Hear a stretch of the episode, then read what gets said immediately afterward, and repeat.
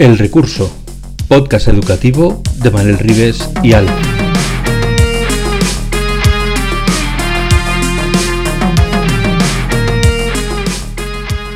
El Recurso es un podcast patrocinado por Golden Mac Edu, Grupo Catwin, tu especialista en soluciones pedagógicas Apple para el sector educativo.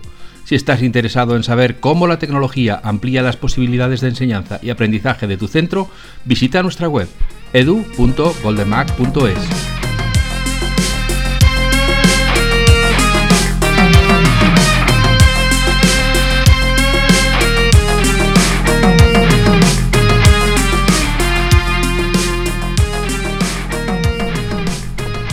Hola Manel, aquí estamos. Hemos completado el segundo capítulo de este camino que hemos empezado con el recurso.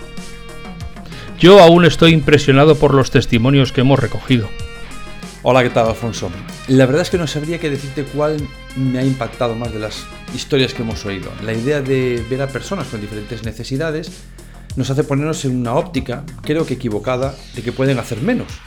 Y seguramente lo que pueden es hacerlo diferente. Vamos a, recordar, si te parece, que en el primer volumen, porque nosotros en nuestra cabeza, queridos oyentes, eh, lo tenemos dividido en volúmenes, en etapas que vamos a ir cubriendo en este recurso que estamos cursando. En el primer volumen hablamos de educación socioemocional, que es algo fundamental para desenvolverse con éxito en nuestra sociedad. Hicimos charlas con psicólogos, con coaches, con orientadores, y ello nos ha llevado de una forma natural, orgánica, a querer explorar también cómo viven la educación aquellos que más sufren para ser apreciados por sus propios valores, ya que demasiado a menudo lo primero y a veces lo único que vemos es su discapacidad.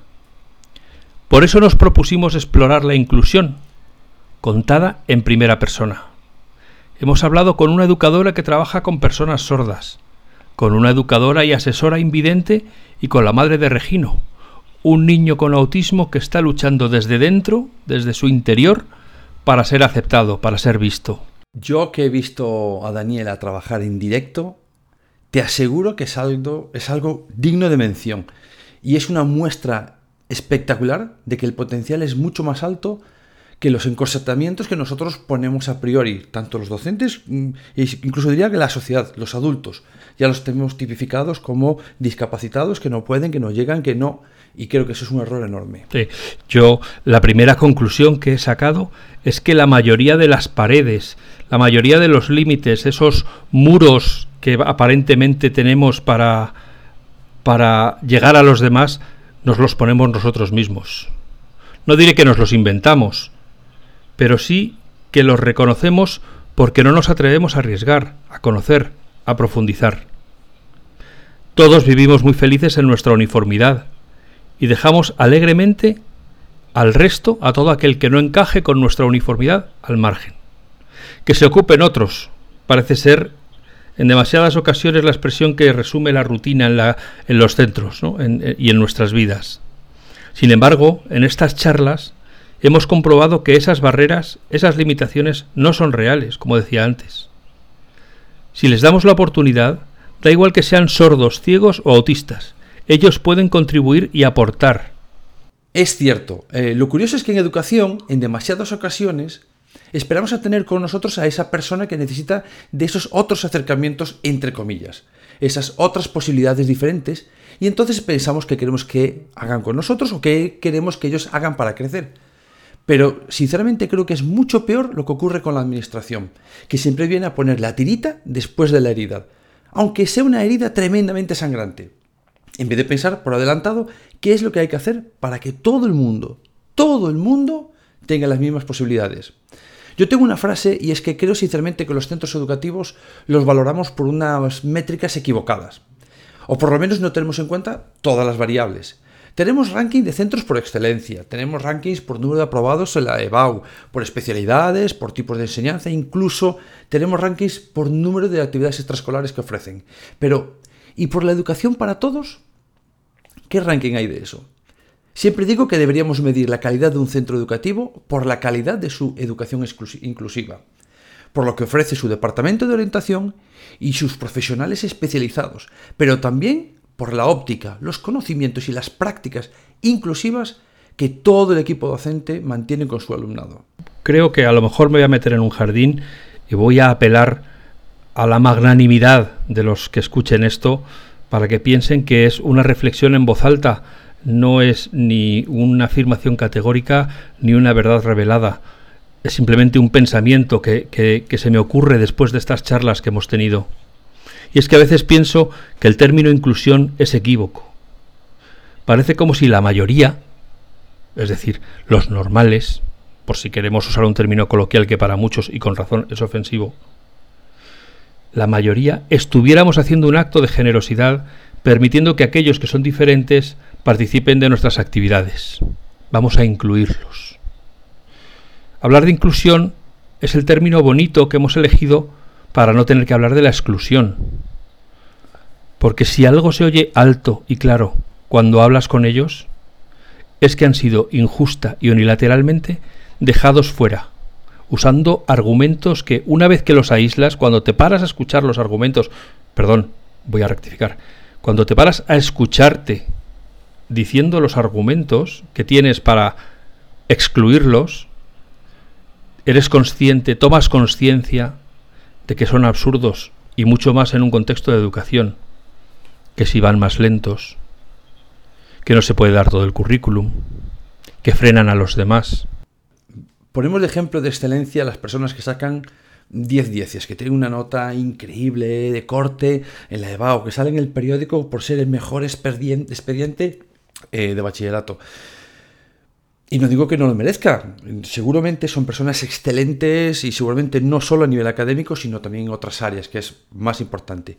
Pero sinceramente creo que no, es menos excelente el que teniendo tantos problemas, tantas trabas, tantos hándicaps para crecer, es capaz de dar lo máximo y superarse.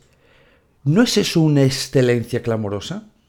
Deberíamos premiar, ensalzar, aplaudir y muchas más cosas a estas personas que se superan a sí mismas, pero que, como en el caso de Daniel o en el de Regino, es encomiable lo que han hecho y lo que han conseguido y el camino que recorren todavía. En el caso de Regino, además, se evidencia como un camino que se recorre de forma muy diferente cuando tienes a alguien al lado que te abre puertas, que te muestra una forma de correr tu camino que además está contigo en todo momento. El caso de, nuestra, porque ya es nuestra, profe para niños sordos, a mí me deja muy claro que cuando un docente, un profesional ama su trabajo, las dificultades se vuelven retos. Y para eso da igual si la persona con la que trabajas tiene discapacidad o, como se dice ahora, diversidad funcional. Ahora supongo que todos los que estamos escuchando esto entendemos mejor por qué la educación socioemocional de aquel primer volumen nos ha llevado a la inclusión. ¿Qué tipo de educación socioemocional estamos dando a nuestros niños y jóvenes si no somos pacientes, si no respetamos los ritmos diferentes, si no enseñamos la riqueza de la diversidad, si solo valoramos la pureza de raza? Ya pido perdón por la metáfora de antemano. Y dejamos fuera a todos aquellos que no están al mismo nivel, ¿Qué sociedad buscarán aquellos que nunca han tenido que colaborar con un invidente, que no saben las dificultades que supone no poder escuchar, no poder oír, o si nunca han compartido sentimientos y juegos con alguien que no consigue expresarlos? Alfonso, me parece una reflexión más que acertada. Si hablamos de empatía, si hablamos de educación socioemocional, de reconocer la valía de todos nosotros hacia adentro, hacia nosotros mismos desarrollando nuestros valores, también tenemos que hacerla para con los demás. Y la educación debe mostrar todo tipo de personas, de diferentes capacidades con las que podemos convivir y debemos convivir. Lo contrario sería tremendamente peligroso como sociedad. Nosotros apenas hemos rasgado la superficie.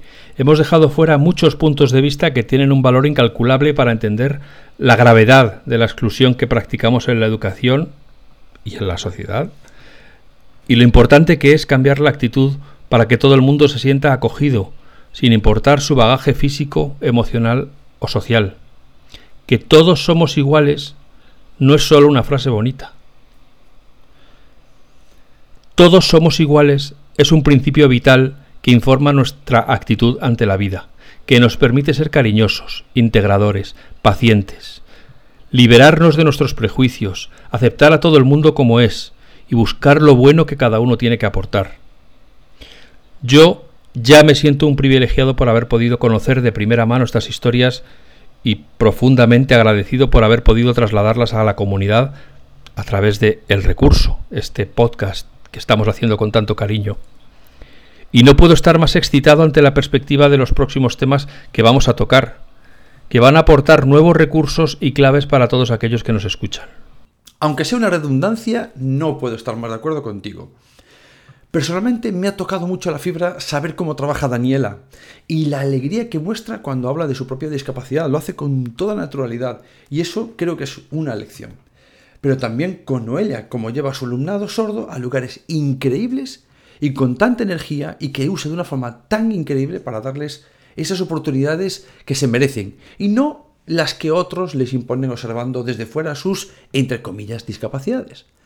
Y también Regino, que tiene no solo una madre ni tiene no solo una familia, tiene un equipo completo detrás que cree en él y le deja y le ayuda a crecer. Y eso es impagable. Es cierto, en las próximas semanas hablaremos de temas muy diferentes, comenzando por algo que siempre nos ha gustado, tanto a ti como a mí, que es la tecnología. Pero, en este caso, aplicada al aula. Así que estad atentos que vienen semanas muy movidas durante el verano no paramos, recursillistas, que os va a quedar el nombre así ya.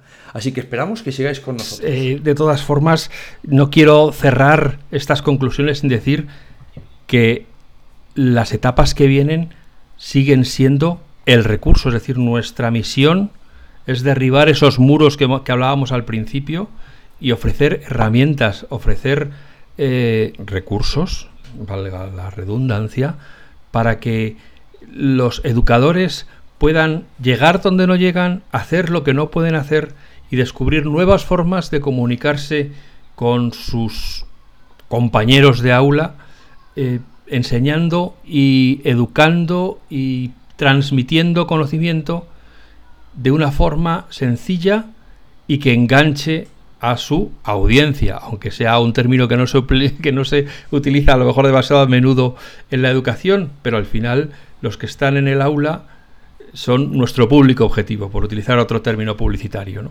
Entonces, esperamos, con toda la ilusión que estamos poniendo en, en recopilar esos recursos, que os gusten, que os enganchen y que nos pidáis más, tanto a través de las redes sociales o como en la web donde alojamos el podcast en FacMac.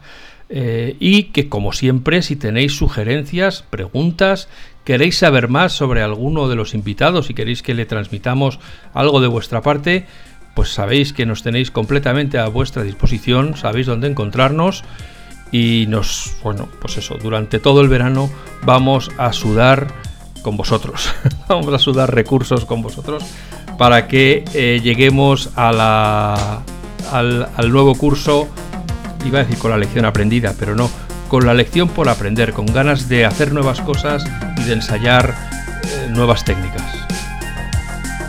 Muy bien, pues nos vemos la semana que viene con un nuevo podcast. Que seáis felices, hasta pronto.